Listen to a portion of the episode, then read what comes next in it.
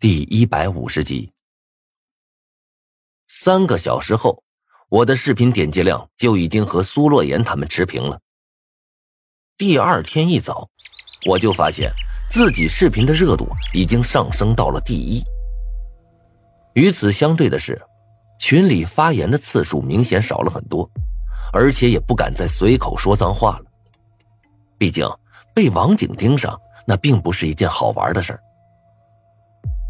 张胖子看了一眼视频，又看了我一眼，半晌才悲愤无比的说道：“哎，你一分钱都没花就冲第一去了，我可是足足花了五万呢，五万！哎，早知道就不冲了。”我嘿嘿一笑：“你傻呀？这次任务前十名都是有奖励的，十万现金呢，就算投资五万，你不还赚了五万吗？”听我这么一说，张胖子的脸色才好看起来。一天，两天，三天，很快，第十天到了。今天就是游戏结束的日子，也是奖励发放的日子。一想到马上又有一件道具要入手，我的心就止不住颤抖起来。道具，是我们能在游戏中活下去的有力保障。不知道这次能拿到什么样的道具啊？如果能拿到类似于寓言漫画书那样的道具，可就赚大了。我沉住气，再三确定了一下现在视频排行榜，我的热度还是第一，并且碾压第二苏洛言好几倍。这也是没办法的事儿啊。就算有些人再喜欢看黄片，可为了看黄片被抓进警局，那乐子啊就有些大了。往下看去，韩丽娜和林淼淼视频排名都不错，而张胖子也排在了第九位。张子涵十四位，王笑笑二十七位。看到这儿啊，我又扫了一眼视频排行榜最后的那几位，发现他们五个呀都不认识。叹了口气，为他们默哀了两分钟，却也没有别的办法。早上七点四十分。我和张胖子准时到了教室。见我来了，班里不少人对我投来了艳羡的目光，就连苏洛言那看我的目光也是充满了贪婪和犹豫。倒是陈破军啊，依旧是那副懒散的模样，笑眯眯的看着我，脸上没有丝毫不爽的表情。对于这些不怀好意的目光，我心底一惊，心中暗暗警惕起来。一直以来，我得到道具后都是不声张，捂得严严实实，就连张胖子和王笑笑都不知道。但是这次，狼人却公诸于众了。匹夫无罪，怀璧其罪呀！看来，道具入手后如何守住，也是一个问题。不过，对此我也没有太过担心，我的就是我的。想要来抢，就得付出代价。对着他们一笑之后，我低下了头，不再理会。很快，八点到了。如同那天观众入群一样，这一次，一千个人迅速的退出了我们的群。紧接着，狼人开口了：“本次游戏结束，失败者。”韩千叶、柳飞、陶行、慕容冲、韩雪，你们五人的视频热度最低，为此你们需要缴纳一百万元罚金。今天下午六点前，请到办公室交给郑新瑞老师。违者死。这条消息一出来，五个人原先便苍白的脸瞬间变得毫无血色。一百万，这对于很多家庭来说都是一笔拿不出来的巨款，何况是没有收入的高中生啊！五人中，韩千叶是唯一一个还能坐得住的。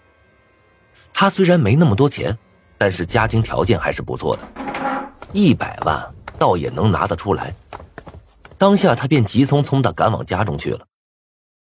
剩下的四个人，则像是丢了魂儿一般，呆呆的坐在教室里。这个时候，陶行忽然跑到讲台上，在上面写着：“求求你们借给我点钱吧，我发誓我会还的。”陶行正是上一次被郑新瑞剪掉舌头的那个同学，因为没法说话，他只能用乞求的目光看着我们，一个劲儿的作揖。看着他这般可怜啊，班里同学面面相觑，面露难色。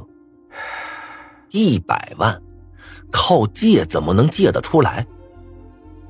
大家虽然对他很是同情，但是奈何他转了一圈，也不过借到了近两万块。陶行急得直落泪呀，都快给我们跪下了。但即便是这样，也没人再掏钱出来了。这个时候。有个女生站起来，坚定的说道：“大家帮帮忙吧！陶行家里条件不好，他爸爸死得早，就剩下他妈妈拉扯着他一个人，肯定是拿不出这一百万的，十万都够呛啊！如果我们不帮他，他就真的死定了。我我们也很想帮他呀，可是我们都没有钱了呀。”有人不忿的说道。这时啊，不知谁说的，谁说的？狼人待会儿不是会发一百万给那些人吗？这句话一出，那四个人的眼中顿时都亮了。没错呀，这次前十名每个人都有十万块的奖金，这加起来正好是一百万。这些钱足以缴纳一个人的罚金了。眼见人群的目光逐渐聚集到我们身上，张胖子咬了咬牙，走到陶行面前说道。行，这钱我借你了。还有我，我一见张胖子这么大方，其他三个人也急了，纷纷跑到同学面前开始比起了惨。但是陶行本来就是第一个上来的，再加上啊，他的家庭条件确实不怎么好，所以大部分人还是决定把钱给陶行。即便是这样，最后陶行也不过凑到了三十万，这其中啊。还包括张胖子和我的二十万，而其他人那里更少了。没办法，不是每个人都有本钱借给别人的，而且借不借本来就是个人意愿，不存在道德绑架之类的事儿。约定好下午回校时啊，来找我们借钱。陶行朝我们鞠了一个躬，便跑出去了。其他三人见势不可为，便也离开了。看着陶行的背影，我神情有些恍惚。如果当初不是因为我是血童子的话，如果当初郑新瑞也像现在一般暴力的话，那么，恐怕当初的我，比起陶行的下场好不了多少。我们都是不甘于命运、想要奋起反抗的人，但是现状却截然不同。运气。有的时候真的无比重要。班里刚刚清静下来，狼人的消息啊又来了。现在开始颁发优胜者奖励，前十名皆获得红包十万元。第一名无名获得黑曜石貔貅项坠一个，请于下午六点前到郑兴。瑞老师那儿领取黑曜石貔貅项坠我的心一下子凉了。听这名字就知道不像什么好东西，在夜市上这玩意儿多的是啊，五十块钱四个。不过既然能被称为道具，那么它多多少少应该有些用处吧。我在心里这般安慰着自己。正在这时。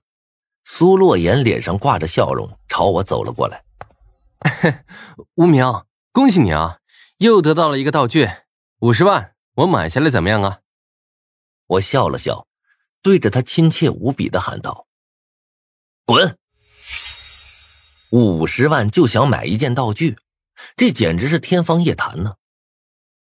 虽然还不知道郑新瑞奖励的貔貅吊坠到底有什么作用。”我也戏称啊，这东西五十块钱能买四个，但是它毕竟是道具，只要是道具，那肯定多多少少有些用处的。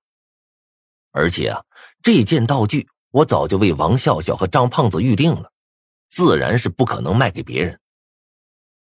苏洛言见我拒绝的很是坚定，瞳孔微微一缩，脸色有些狰狞开来，阴恻恻的说道：“无名，你可要想好了再说话，不然的话，这五十万你也不用要了。”我不耐烦的挥了挥手，轻描淡写的说道：“赶紧滚，行吧？